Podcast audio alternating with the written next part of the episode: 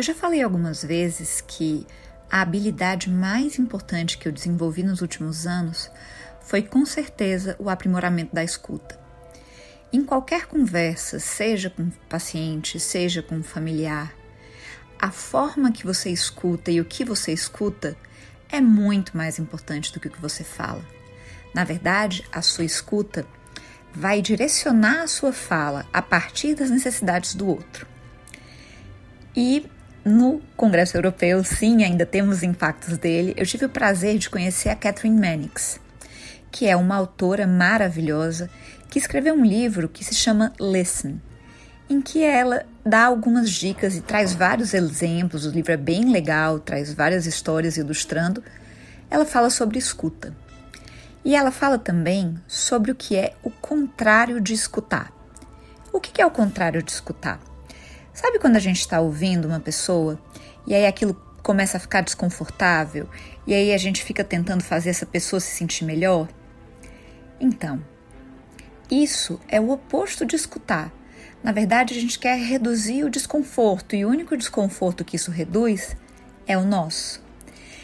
Então, ela fala alguns comportamentos que ela define como o contrário da escuta. E ela sugere que a gente comece a reconhecer esses comportamentos. Talvez a gente faça uma dessas coisas. Eu me reconheci um pouco. Mas o primeiro passo para você parar de fazer ou de ter algum comportamento é saber que você faz. É ter o insight. Então, aqui são algumas coisas que a gente faz que não são escutar. E a primeira coisa é interromper. Então, deixa a pessoa contar a história dela. Não tente terminar as frases dela ou não tente adivinhar onde a história vai chegar. E você acabar é, dizendo que tá tudo bem, ou que isso também é uma forma de interromper. Outra coisa é querer contar a sua história. Nossa, esse é um clássico. Porque isso é a história do outro, isso não é a sua história. E aí você pode ser tentado a começar, não, olha, isso parece com a situação que eu tive, não sei aonde, e eu fiz tal coisa. Não, não, não, não. Esquece. A história deles, não é a nossa. Então, simplesmente fale, pode continuar. Eu estou ouvindo.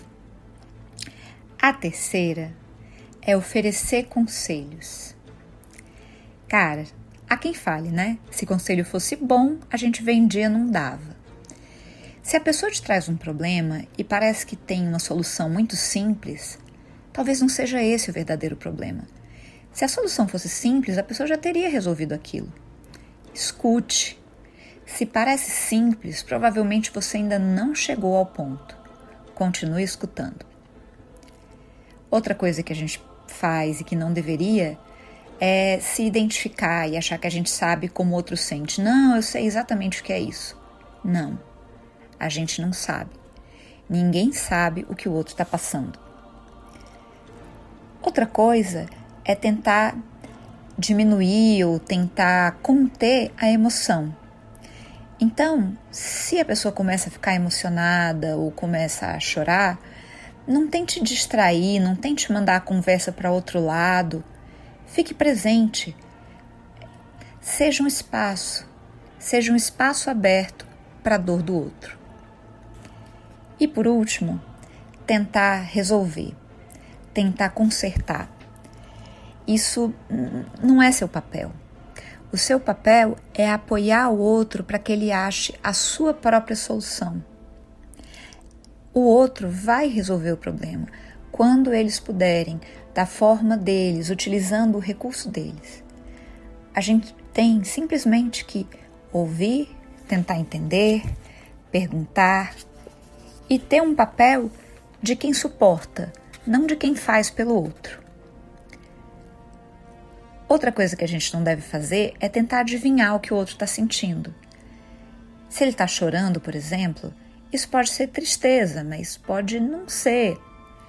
Pode ser culpa, pode ser orgulho, pode ser alívio.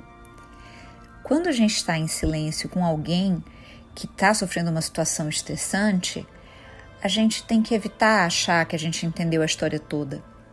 Muitas vezes tem mais coisa por trás. Por exemplo, uma morte recente Pode ser um sofrimento imenso, mas em algumas situações pode ser um alívio depois de um longo período de espera ou um longo período de sofrimento, ou numa relação em que a pessoa que morreu era uma pessoa abusiva ou violenta. A gente não deve adivinhar o que que, qual é o sentimento que o outro está tendo e por quê. O nosso espaço é de escuta. Então, essas são algumas armadilhas que a gente deve evitar.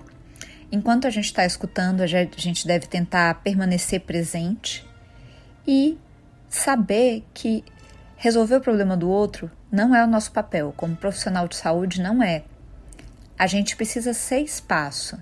Ser espaço para dor, ser cuidado, ser presença, ser apoio e deixar que ele, com seus próprios recursos, encontre suas próprias soluções. E esse é o papo paliativo de hoje.